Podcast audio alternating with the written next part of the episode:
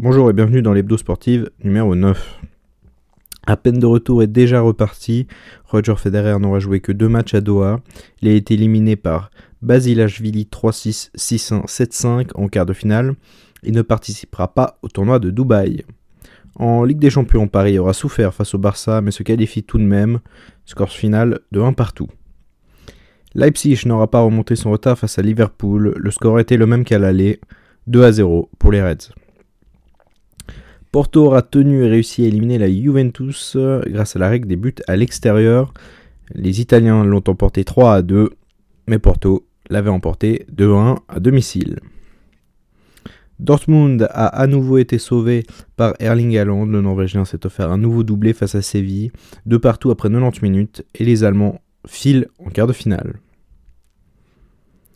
Les rencontres allées d'Europa League ont également eu lieu et tous les favoris ont gagné.